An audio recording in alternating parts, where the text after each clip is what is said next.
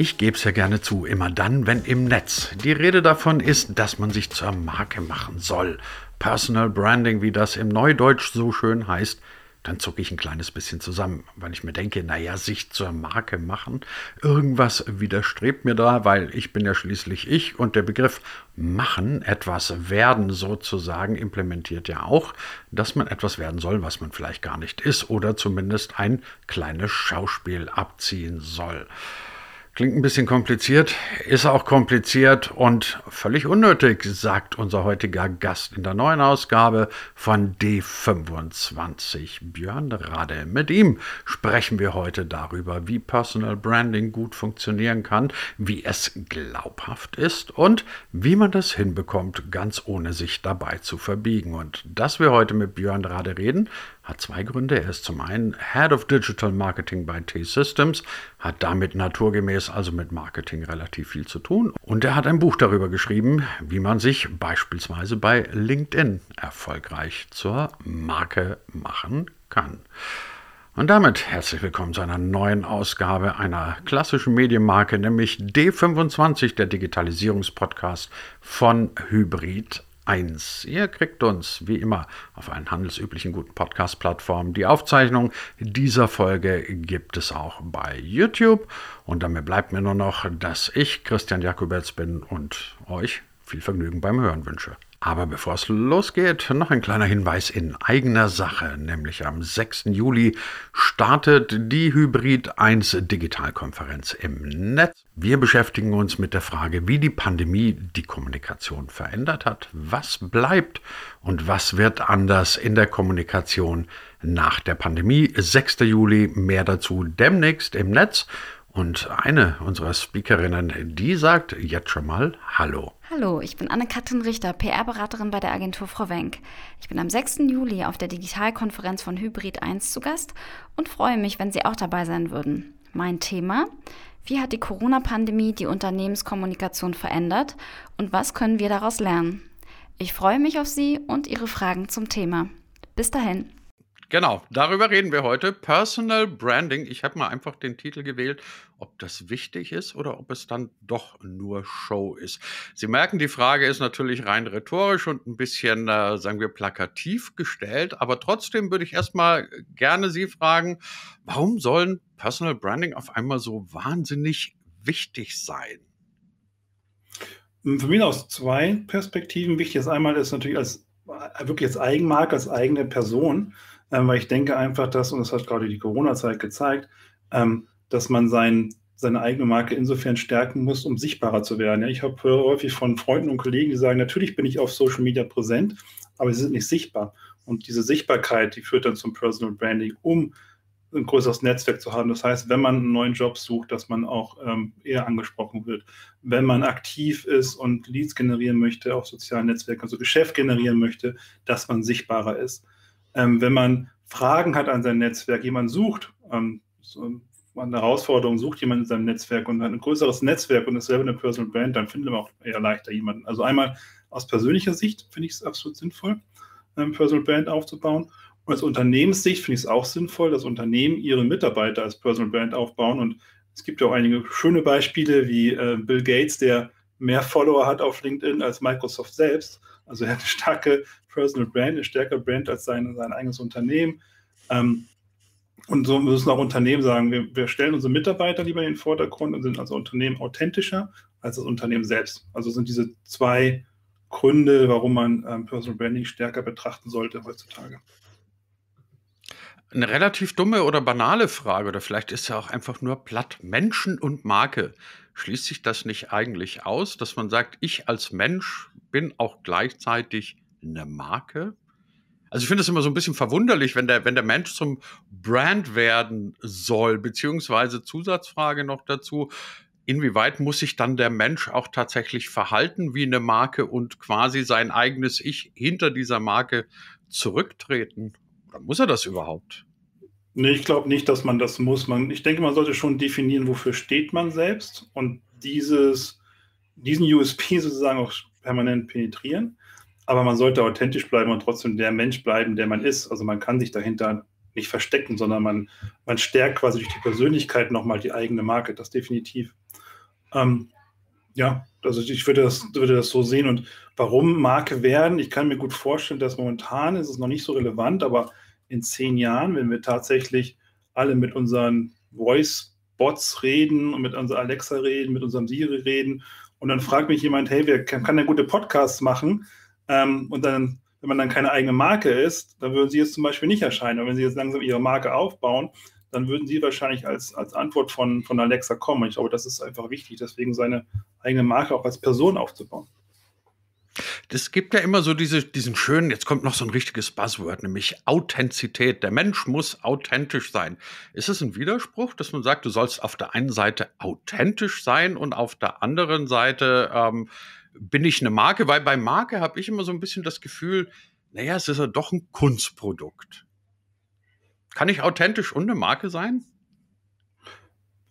für mich schon, ja. Ich denke, ich bin authentisch und stehe trotzdem für das Thema digitales Marketing und das ist quasi mein, mein Markenversprechen. Also ich kenne mich im Thema Digital Marketing, Thema LinkedIn sehr gut aus. So, so ähnlich sehe ich das bei, bei anderen Marken auch. Wenn ich, wenn ich an Coca-Cola denke, dann denke ich in Erfrischung. Es ist einfach so. Ich, ich verbinde etwas mit dieser Marke und ich finde auch, dass Marken sich auch immer mehr authentischer geben heutzutage. Es ist nicht mehr diese, diese cleane Marke, insbesondere durch das Thema Social Media sind Marken nicht mehr so clean. Sie sind, sie müssen agieren, sie müssen ähm, selber authentisch sein. Insofern, ich persönlich finde, das passt beides gut zusammen. Für alle, die jetzt gerade so langsam reintrudeln, wir reden heute mit Björn Radde über das Thema Personal Branding, ob das wichtig oder eigentlich nur Show ist. Und gerade eben haben wir so ein bisschen die Frage verhandelt, was ist das eigentlich, so ein Branding? Ist das etwas, etwas, was vor den Menschen hintritt, sozusagen?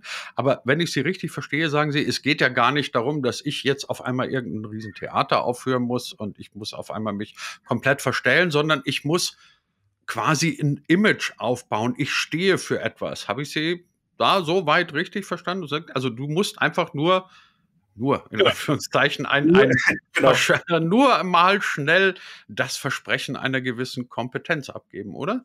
Genau, nur glaube ich wirklich nicht. Also es dauert eine gewisse Zeit, bis man dieses, äh, diese, ja, dieses Versprechen dann auch ähm, bei jedem im Kopf angekommen ist. Und ich glaube, Jeff Bezos hatte gesagt, dass das, was andere über einen sagen, wenn man den Raum verlässt, das ist eigentlich das, wofür man dann steht. Also insofern hoffe ich, wenn andere den Raum verlassen, dass sie sagen, hey, Björn steht für digitales Marketing.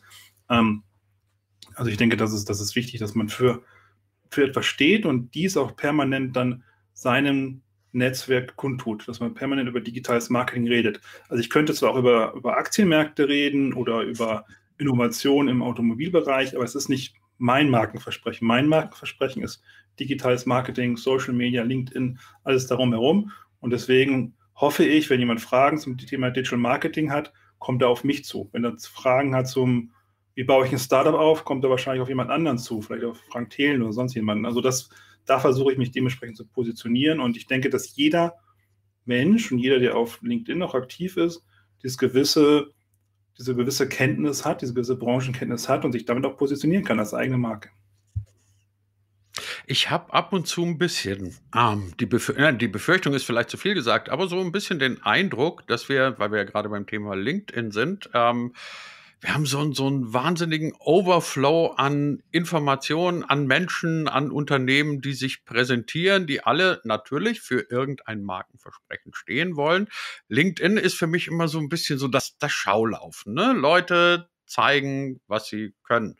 Und wenn sie nicht gerade Salesposten sind, die irgendwie merkwürdige Nachrichten schreiben, ähm, dann hat es ja auch sein, seine, seine Berechtigung. Aber ist es nicht einfach so, oder muss man nicht befürchten, dass man in dieser wahnsinnigen Menge von Leuten, die mir jetzt alle erzählen, ich kann das, ich bin der Beste, vielleicht nicht der Beste, aber einer der Besten, dass man da einfach ganz elendig absäuft? Also wie kristallisiere ich oder wie komme ich, ähm, wie steche ich aus der Masse heraus? Wie geht das? Also zum einen sticht man für mich heraus, indem man Content produziert, der der Zielgruppe einen Mehrwert generiert. So ist es, glaube ich, glaube ich, immer. Wenn ich Content habe, den keinen interessiert, dann werde ich auch untergehen. Und das ist Schöne ist ja bei sozialen Netzwerken und LinkedIn, der Algorithmus sorgt dafür, dass wenn ich kein Content oder ich Content produziere, den keinen interessiert, dann wird mein Content noch niemand mehr angezeigt, ähm, weil keiner darauf reagiert, keiner mit interagiert. Also insofern kann man auch nicht zu viel machen, weil die Plattform selektiert dann dementsprechend schon aus. Wenn ich fünfmal am Tag poste, ist es wahrscheinlich zu viel. Wenn ich einmal am Tag poste und darauf wird reagiert, ist es richtig. Also ich denke, die, die einzelnen Plattformen sorgen da schon dafür, ähm, dass ich relevant bleibe. Und natürlich, ich muss regelmäßig posten, ich muss Content posten, der relevant ist für meine Zielgruppe, für diejenigen, die, die mit mir, also mit mir connected sind oder mir folgen. Ähm, ich muss wiederum authentisch bleiben. Ich kann nicht etwas posten, wofür ich nicht stehe. Ich muss für mein Markenversprechen stehen und das wiederum posten. Ähm, also ich glaube nicht, dass man untergeht in der Masse. Der Markt ist groß genug da draußen. Die Plattform wächst jeden Tag. Ähm, ich glaube in der Sekunde um drei neue User. Es ist genug, genug Potenzial, da neue Verbindungen einzugehen und noch ähm, seine eigene Marke aufzubauen oder eben als Solo-Entrepreneur oder als Unternehmen da auch Geschäft zu generieren. Und wie gesagt, der Algorithmus wird schon dafür sorgen, dass ich, wenn ich irrelevant bin, dann auch in der Irrelevanz verschwinde.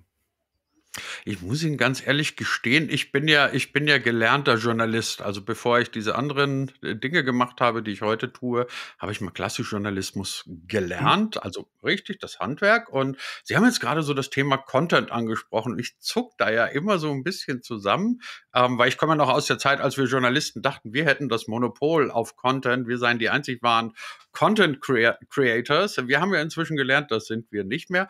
Aber trotzdem so ab und zu, wenn ich angucke, was da an Contents verbreitet wird, dann bin ich immer so kurz davor, hinten aus den Latschen zu kippen und denke mir, das kann jetzt nicht alles euer Ernst sein.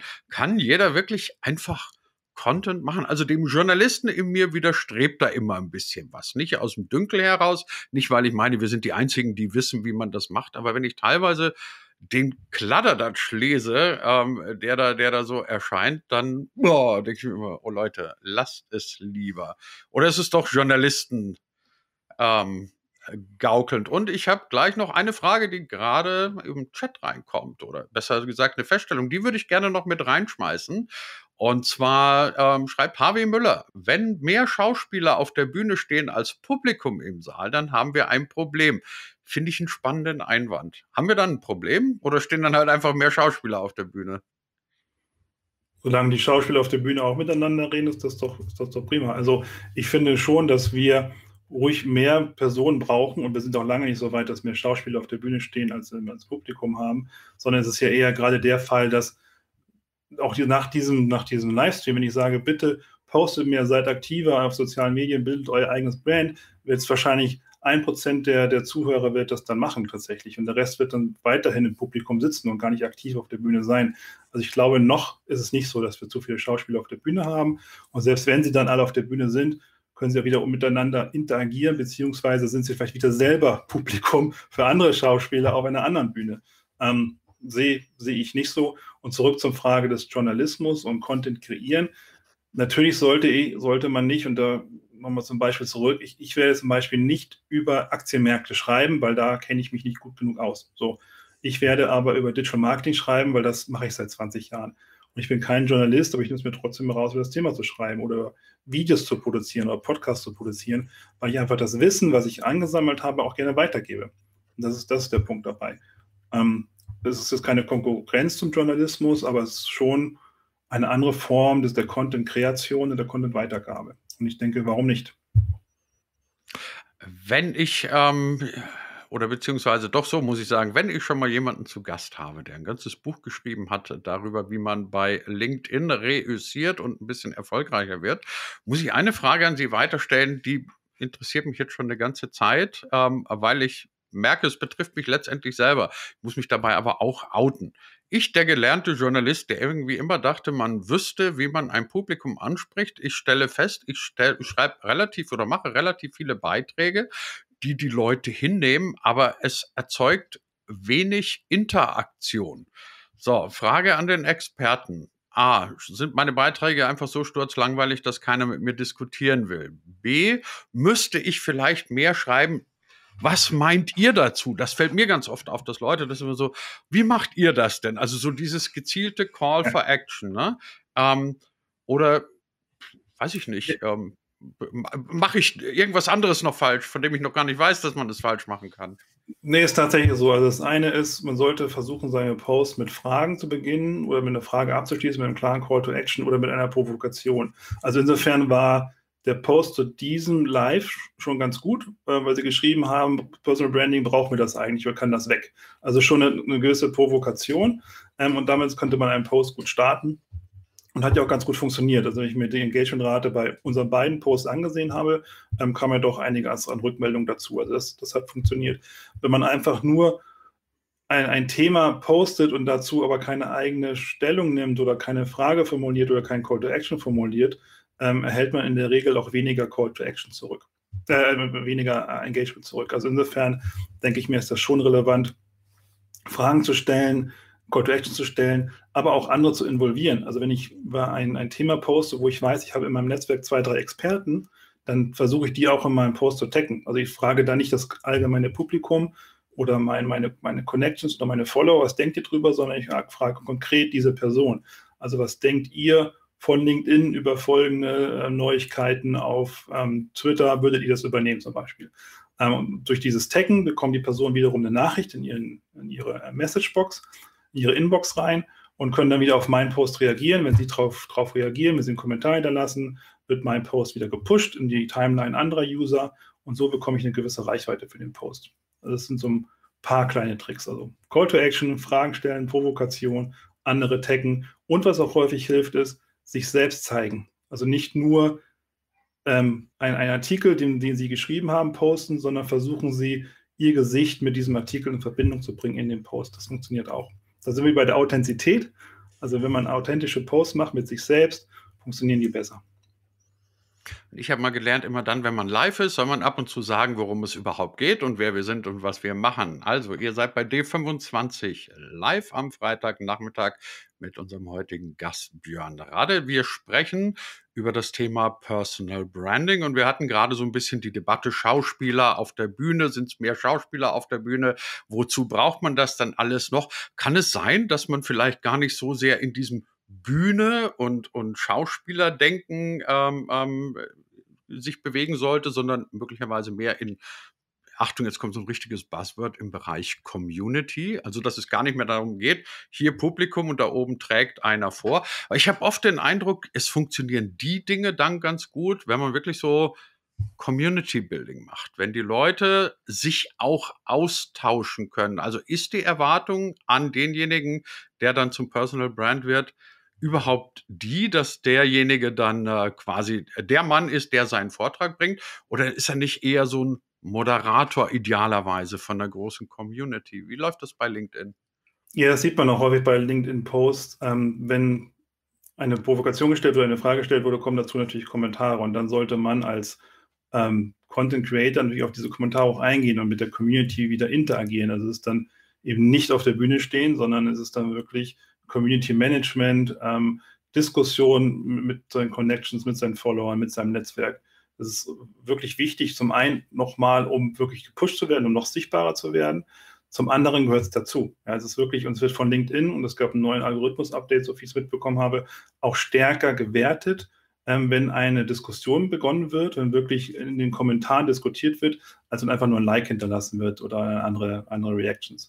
Also es wird auch stärker auf LinkedIn ähm, jetzt ähm, neuerdings so, so gepusht. Also ja, gebe ich recht. Community Management ist natürlich besser als da stehen und über etwas reden und dann den Post nicht mehr anfassen und nicht mehr angucken. Ähm, das funktioniert auch nicht.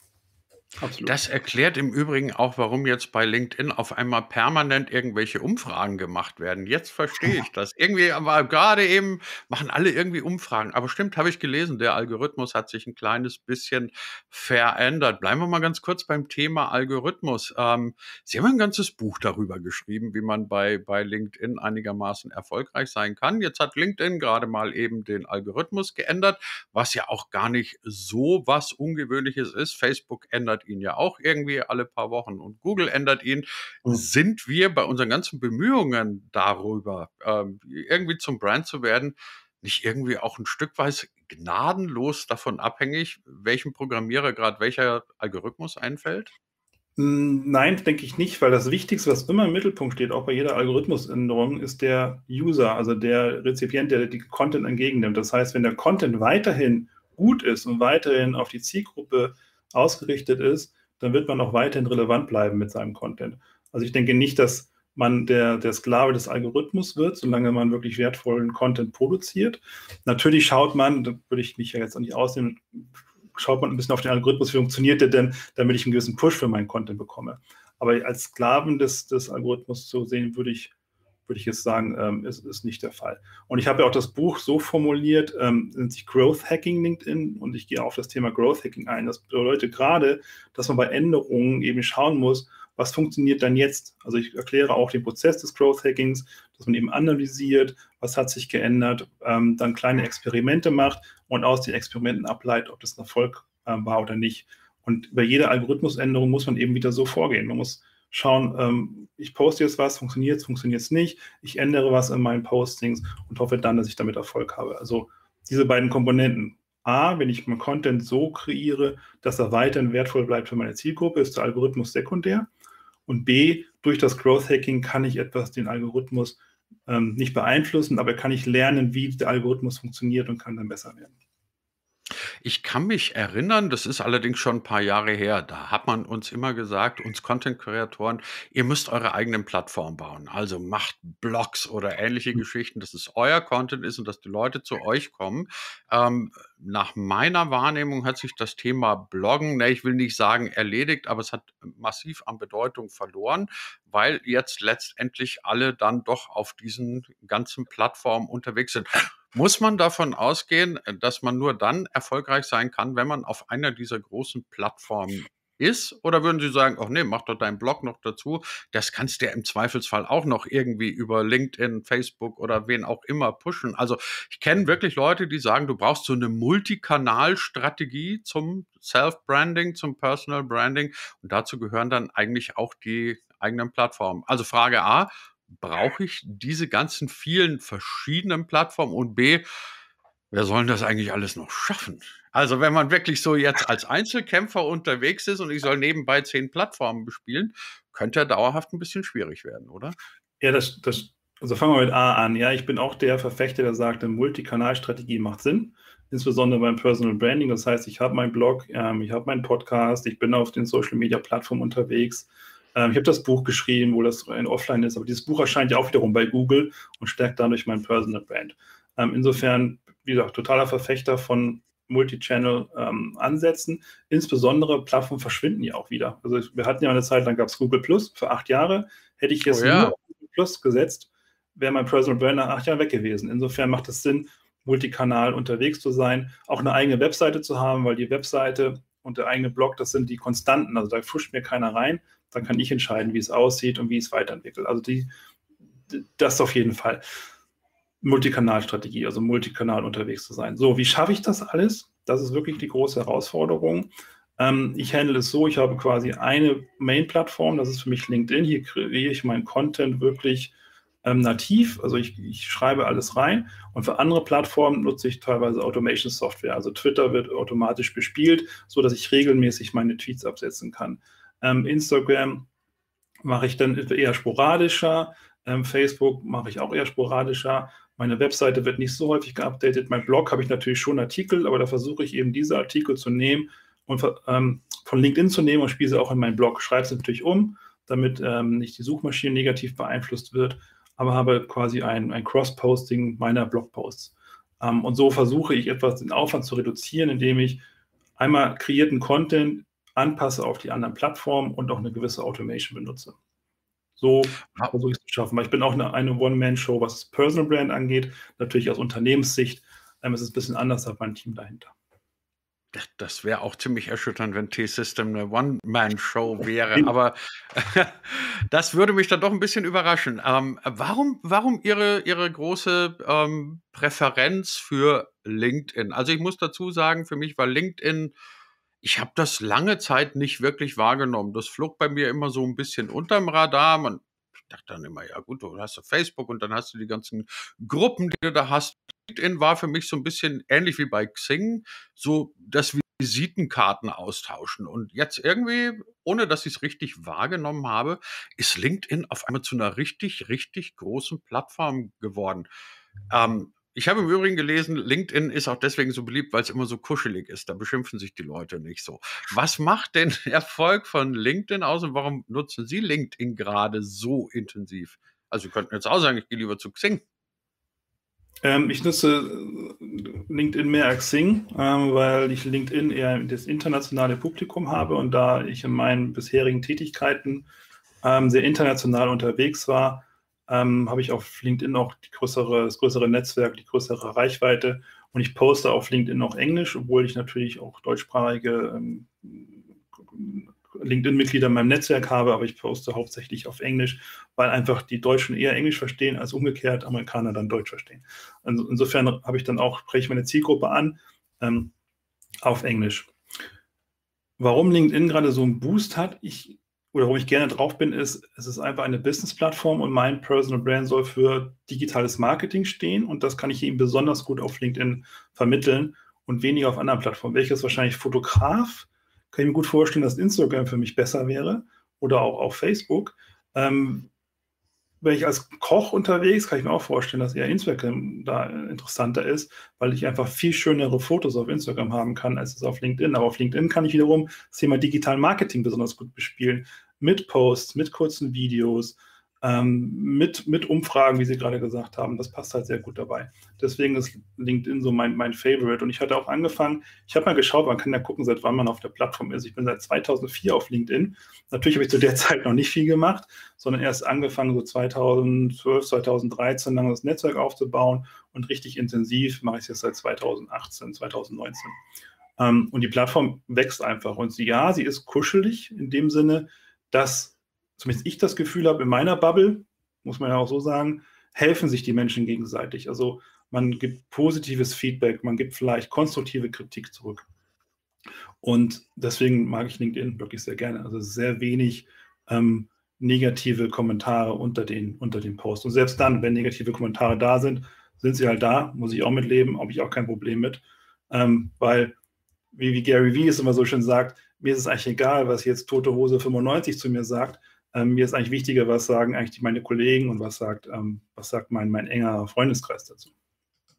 Naja, und es ist ja auch durchaus mal ganz angenehm, wenn es eine Plattform gibt, auf der nicht geschimpft, nicht gemault wird und in der nicht sofort ein permanenter Erregungszustand herrscht. Also für mich war es zum Beispiel so, dass mir das äh, wirklich Twitter total verleidet hat. Also ich war, ich bin seit 2008, glaube ich, auf Twitter und fand das eigentlich immer von der grundsätzlichen Idee eine, eine hübsche, coole Sache. Hatte auch das Gefühl, dort herrscht eine angenehme Atmosphäre und inzwischen wird jeden Tag irgendeine Sau durchs Dorf getrieben. Es ist wahnsinnig laut. Klar, es liegt natürlich auch in der Natur der Sache bei 240 Zeichen, dass die Dinge halt dann schon sehr schwarz-weiß dargestellt werden. Kurz gesagt, ähm, das ist jetzt nicht mehr der Platz, auf dem ich mich so wahnsinnig wohlfühle. Aber kommen wir nochmal ganz kurz zurück zu den, äh, zu diesen ganzen verschiedenen Plattformen. Wenn man also Personal Branding erfolgreich betreiben will, dann ist doch mindestens genauso wichtig, dass ich A weiß, wer könnte mein potenzielles Publikum sein, B, wo erreiche ich dieses potenzielle Publikum. Ähm, Gibt es da irgendetwas, wo Sie sagen, guck mal, hier ist eine Checkliste und jetzt mach mal, oder muss man das irgendwie aus dem Gefühl heraus entscheiden, wo man die Leute am besten erwischt? Ja gut, man hat natürlich die größte Plattform ist natürlich trotzdem noch Google. Das heißt, wenn man sein eigenes Personal Brand aufbauen möchte, sollte man versuchen, Seite 1 auf Google irgendwie zu, zu claimen, äh, mit seiner eigenen Webseite, mit seinem Blog. Auch da hilft LinkedIn wieder. Also wenn man Namen sucht und man auf LinkedIn, ist man in der Regel ganz oben, ähm, wenn man ein gutes LinkedIn-Profil hat. Also insofern sage ich, für sich selbst Google schon mal zu claimen, weil es ist ja auch so, die Zielgruppe, die sucht dann nach einem Produkt oder nach einer Marke ähm, und ich muss nicht pushen, sondern das ist eher dann der Pull in dem Moment.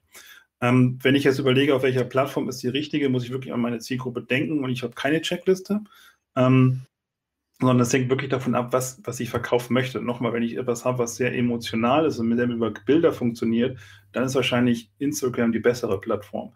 Wenn es etwas ist, was eher vielleicht textlastig ist, kann ich es auch gerne auf LinkedIn spielen.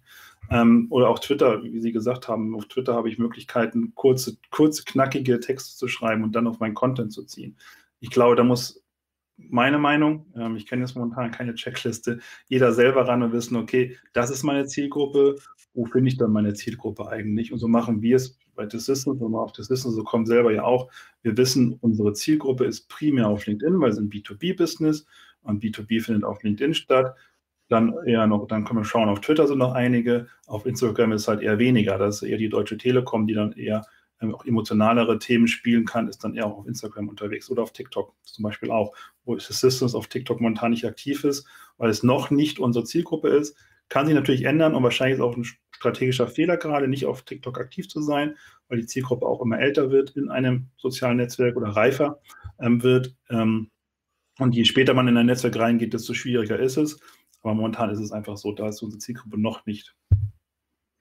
Was ist denn der Unterschied, weil Sie gerade T-Systems angesprochen haben, wenn ich heute ähm, im Netz agiere, kommuniziere zwischen einem Personal Brand und einem Markenbrand? Ich habe immer so ein bisschen das Gefühl, die ganzen Marken wollen jetzt auch irgendwie alle so total, wie soll ich sagen, ähm, als äh, so sehr persönlich rüberkommen mit irgendwelchen sehr emotionalen, gefühligen Postings. Manchmal habe ich auch den Eindruck, es gibt irgendwie so Dinge, die da, da verschwimmt es miteinander. Also für mich ein Beispiel Tina Müller, die, die CEO von, von, von Douglas, die also irgendwie so da verschwimmt ihr Personal Brand mit dem, mit dem Markenbrand. Und ich habe mir heute gedacht, das könnte dann irgendwann auch mal schon ein bisschen riskant werden, weil heute hat sie also irgendwas erzählt von irgendeinem Marketingpreis, bei dem sie irgendwie nicht mehr in der Jury sitzen will, weil es ihr an Diversität fehlt, wo ich mir dann irgendwie denke, Ah, das ist aber dann schon ein bisschen gefährlich, wenn du mit deiner persönlichen Haltung, die du ja haben darfst, ähm,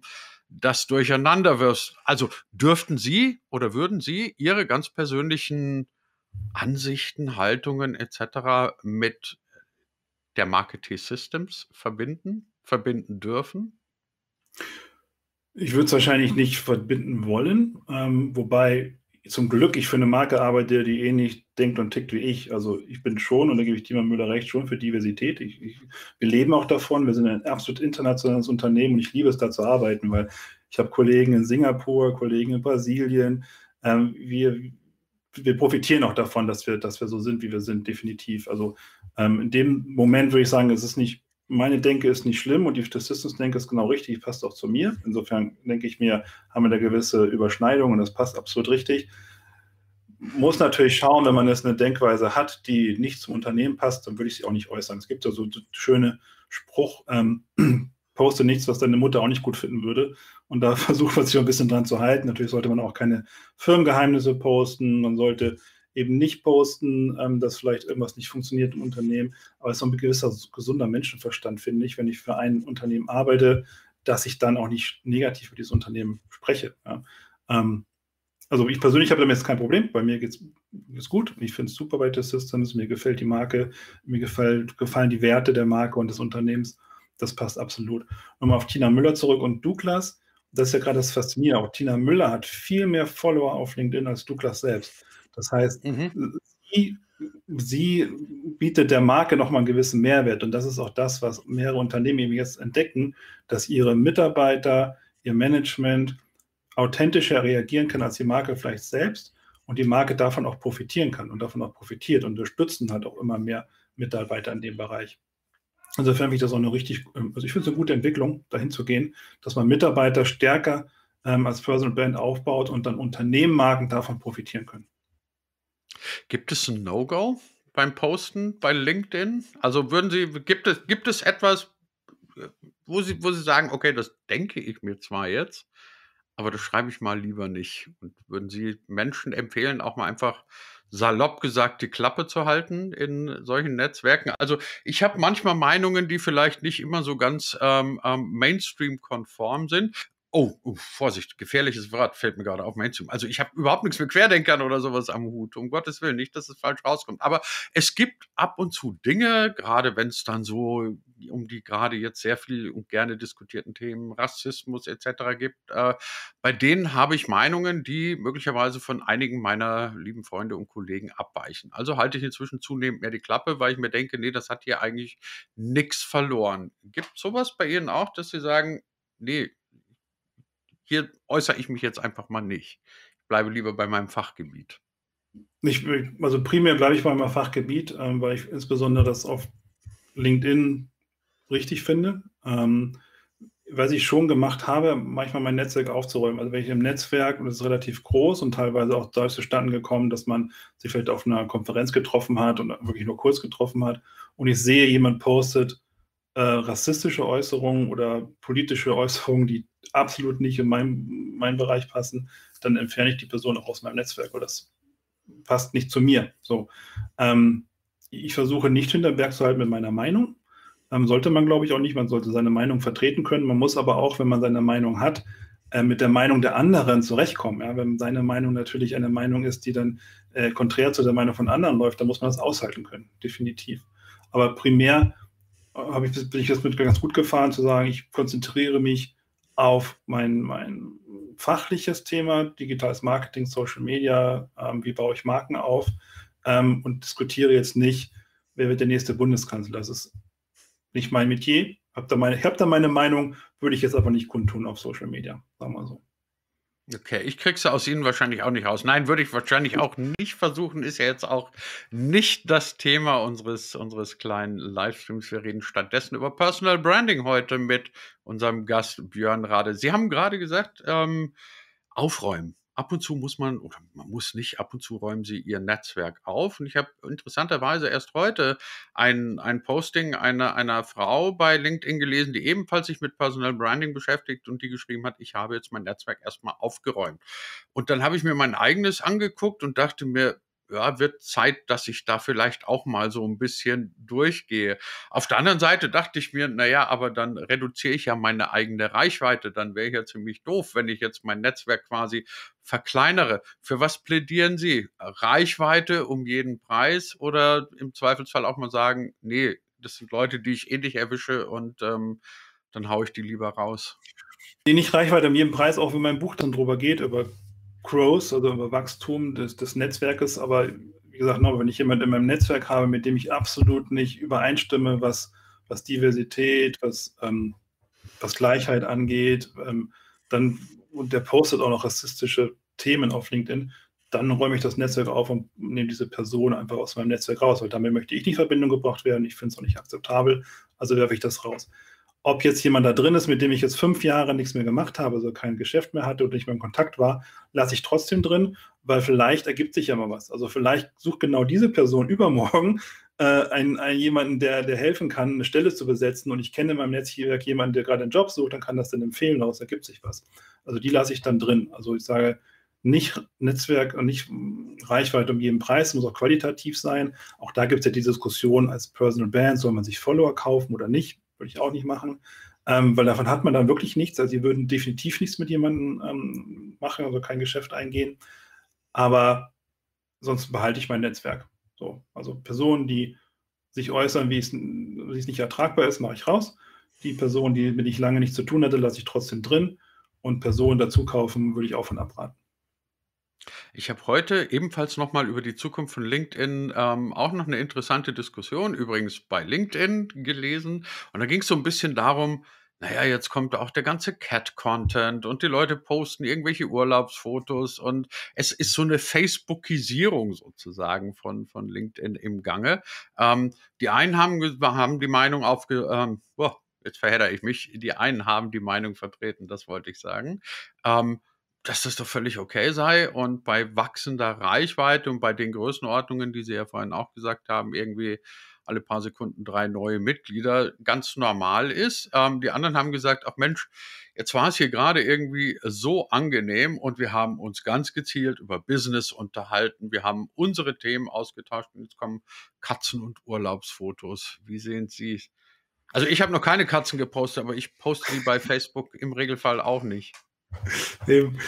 Ähm, also ich finde, also meine persönliche Meinung, ich würde auch gerne, dass ähm, auf LinkedIn stärker Business stattfindet, statt Katzenfotos und Hundefotos und Babyfotos. Auf der anderen Seite ist es einfach die Evolution von Netzwerken. Je mehr Menschen man drauf bekommt, desto diverser wird auch der Content. So ist es einfach. Und das muss man auch aushalten können. Ähm, und zum Glück gibt es eben einen Algorithmus. Das heißt, wenn ich mir keine Katzenfotos angucke von meinen Kollegen, die mir Katzenfotos gepostet habe, werde ich sie in Wahrscheinlichkeit in der Zukunft nicht mehr sehen. Insofern liegt es auch ein bisschen an einem selbst. Wenn ich auf jedem Katzenfoto jetzt hängen bleibe, werde ich auch in Zukunft Katzenfotos auch auf, auf LinkedIn sehen. Also ist ein bisschen das eigene Verhalten. Insofern hoffe ich da auf dem Algorithmus, dass er dann dementsprechend das aussortiert.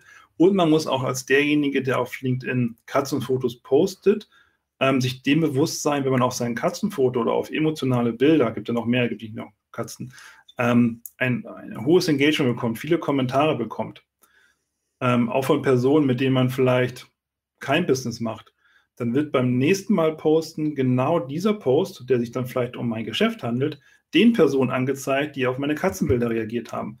Und die Personen, die auf meine Katzenbilder reagiert haben, wollen mit mir vielleicht gar kein Business machen. Also insofern ist es sogar, finde ich, schädlich, wenn ich zwischen meinen ganzen Business-Fotos auch nochmal bei Katzenbilder nachstreue, weil damit vermische ich ein bisschen meine Zielgruppe und, und die Relevanz meines eigenen Business.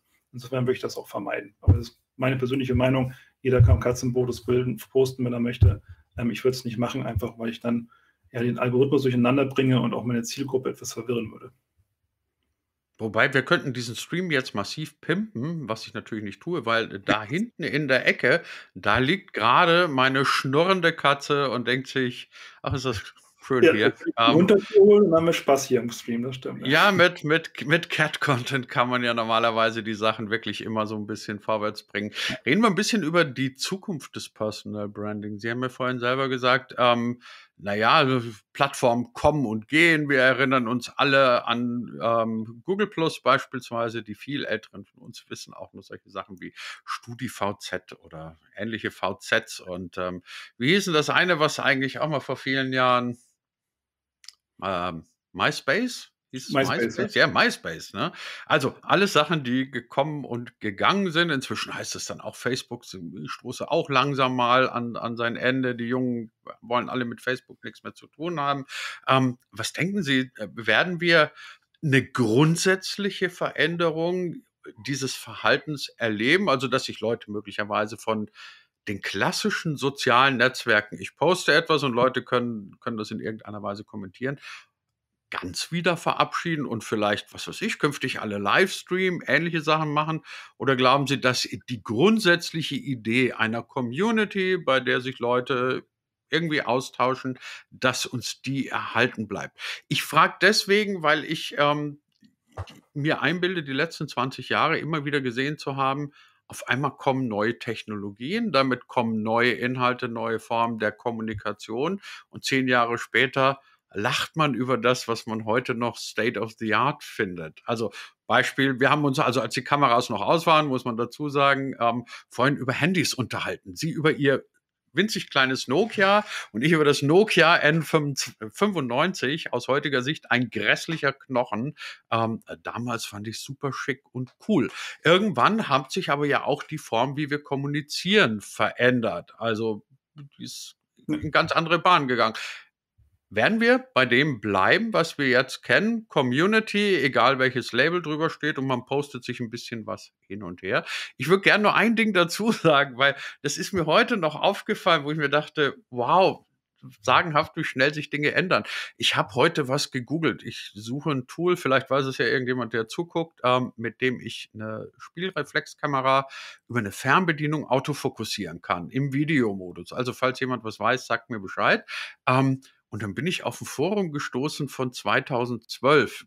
Keine Ahnung warum. Und ähm, das Lustige war gar nicht mal so sehr die Inhalte, die waren immer noch erstaunlich aktuell, aber diese Postings und diese Boards, wie das damals hieß, das ist wirklich wie eine Zeitreise gewesen, sonst wohin. Ähm, deswegen denke ich mir, vielleicht lachen wir in fünf Jahren alle über unsere Art und Weise, wie wir Social Media und Netzwerken im Jahr 2021 begriffen haben werden wir bestimmt und dieses ähm, über unsere Handys lachen von damals. Ich, ich habe häufiger Vorträge über die Zukunft des digitalen Marketings und da gucke ich aber ein bisschen in die Vergangenheit. Und es gab, als das Kaleidoskop rauskam, dieses, dieses Ding, wo man reinschaut und verschiedene Farben sieht, 1817, 1819 war das, gab es massive Kritik daran. Ja, das würde uns alle dumm machen. Ähm, die Leute sind durch die Straße mhm. gegangen, haben Unfälle gebaut, sind mit dem Fahrrad zusammengestoßen, weil nur noch da reingeschaut wurde. Es ist schädlich für Kindergehirne, dieses Ding zu benutzen. Und jetzt, äh, 200 Jahre später, lachen wir darüber. Und so ist es, glaube ich, mit vielen Technologien, die wir bis jetzt hatten, dass wir es erst dämonisieren und erst sagen, das ist gefährlich für uns, das, ähm, das wird schädigt uns, das schädigt unsere Kommunikation, wir sitzen nur noch am Handy, wir reden nicht mehr miteinander. Ähm, aber es ist einfach Evolution. Das heißt, wenn wir nicht mehr miteinander reden, heißt es ja nicht, dass wir nicht miteinander kommunizieren. Wir, wir texten uns dann eben. Ich texte teilweise, wenn ich hier in meinem Büro sitze mit meiner Tochter, die zwei Etagen höher sitzt, texte ich halt, anstatt hochzugehen zu ihr und, und kommuniziere da, darüber mit ihr. Ich denke einfach, die Kommunikation ändert sich und es gehört zur Evolution des Menschen dazu, dass sich Dinge ändern. Damit müssen wir klarkommen, damit müssen wir einfach leben. Und meine, meine Vision oder ich mal wage es mal einen Ausblick zu geben, wie es wahrscheinlich sein könnte, ähm, dass wir keine Geräte mehr haben, sondern dass es eher vielleicht Linsen sind oder Brillen sind, die wir aufhaben, ähm, nutzen diese Technologie, um zukünftig zu kommunizieren oder uns in Netzwerken zu bewegen. Und jeder, der mal schauen möchte, wo das hinführen könnte, kann sich, ich glaube, es war vom Fraunhofer Institut, die hatten mal ähm, mhm. zehn Jahren schon was in Auftrag gegeben, ähm, wie sowas aussehen kann in Zukunft, nennt sich My Identity is Online, MIO, ähm, wo ein Protagonist, Damien heißt das, glaube ich sogar, ähm, durch die Straßen geht und quasi mit seinem Endgerät andere Personen scannen kann. Also was erfährt er über diese Person im sozialen Netz? Oder was erfährt er über diese Position generell im, im, im Internet? Und darauf aufbauend bekommt er Vorschläge, ob die Person zu einem passt oder nicht zu einem passt. So ein bisschen wie ja, Tinder-Light-mäßig. Ich wollte sagen, klingt nach Tinder. Genau. Ähm, aber er kriegt das halt über sein, sein Device mit. Und er kann darüber, ähm, über sein Device halt auch schauen, was er, was er sich kaufen möchte. Ähm, über sein Device wird getrackt, wie er sich bewegt. Das könnte Einfluss haben auf seine Versicherung, ob er eher gefährlich lebt oder eher sicher lebt. Und dadurch lässt sich sein, sein Versicherungslevel also eine Versicherungspolice steuern. Also alle möglichen Einflussfaktoren, die wir hinterlassen haben im sozialen Netz, werden dann herangezogen. Und so kann ich es mir wirklich in Zukunft vorstellen, dass wir alle Devices haben und mehr über die andere Person erfahren, ohne überhaupt mit ihr gesprochen zu haben. Also das könnte eine, eine Vision sein, wohin sich Social Media entwickeln kann. Und dann wird es, und das ist auch meine Prediction, ich denke, das kann passieren, wichtig zu werden, dass man nicht nur Personal Brands hat, sondern Personal Profiler, die einem so pimpen, virtuell, ähm, dass man besser aussieht und dass man vielleicht doch eine bessere Police bekommt oder dass man ähm, doch den Partner bekommt, den man eigentlich gerne hätte, wo es aufgrund seiner Profildaten gar nicht passt.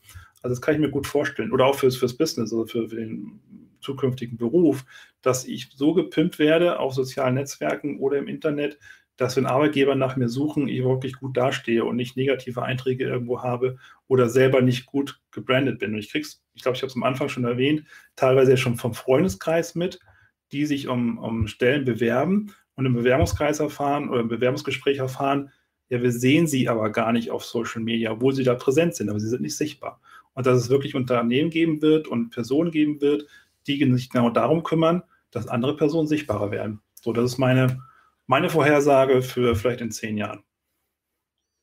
Wobei, wenn ich jetzt Querdenker wäre, ich betone nochmal, ich bin keinen, habe auch keinerlei Sympathien dafür, dann würde ich jetzt denken, ah, wir pimpen dann irgendwie dann ne, mit der Impfung die Chips schon rein, dass wir dann in zehn Jahren alle auf der Straße durchleuchtet und, und geknechtet werden können.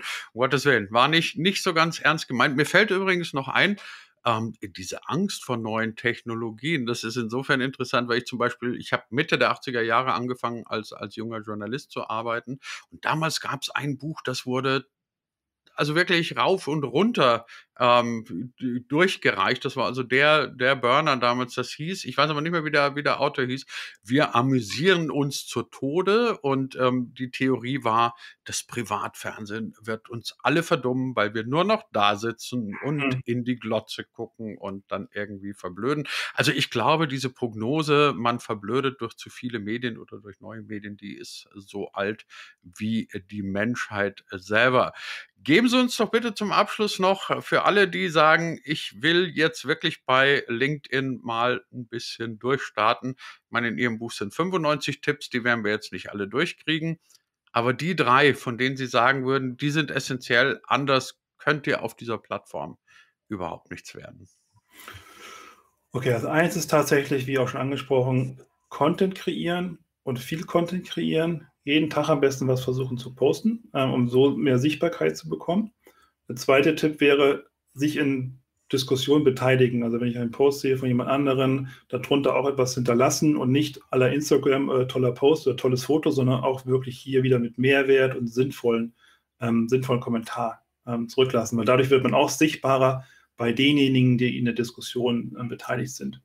Und der dritte Tipp ist, und das ist ein bisschen ist einfach so. Networking is work. Das ist ein bisschen wie im Fitnessstudio. Wenn ich nur einmal im Monat ins Fitnessstudio gehe, kann ich auch nicht nach drei Monaten sagen, hat nicht funktioniert, ich habe keine Muskeln bekommen, sondern ich muss wirklich regelmäßig hingehen, mehrmals die Woche hingehen, ein Jahr lang hingehen. Und so ist es bei, bei LinkedIn auch. Ich muss regelmäßig posten, ich muss regelmäßig dabei sein. Und dann nach einem Jahr werde ich sehen, es hat auch Erfolg gehabt. So, das wären meine drei Tipps in der Nutshell. Also Leidenschaft muss dabei sein und eine gewisse Ausdauer muss auch dabei sein. Also, liebe D25-Community, ihr habt es gehört. So kann man Personal Branding betreiben. So kann man halbwegs erfolgreich auf LinkedIn werden, sofern die Plattform und der Algorithmus wollen.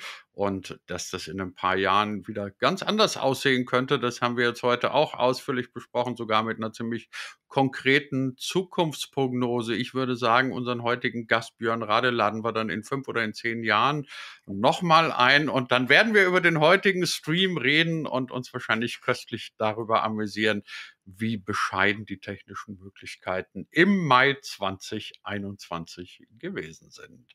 Björn Rade, herzlichen Dank dafür, dass Sie jetzt eine knappe Stunde mit uns im Stream waren.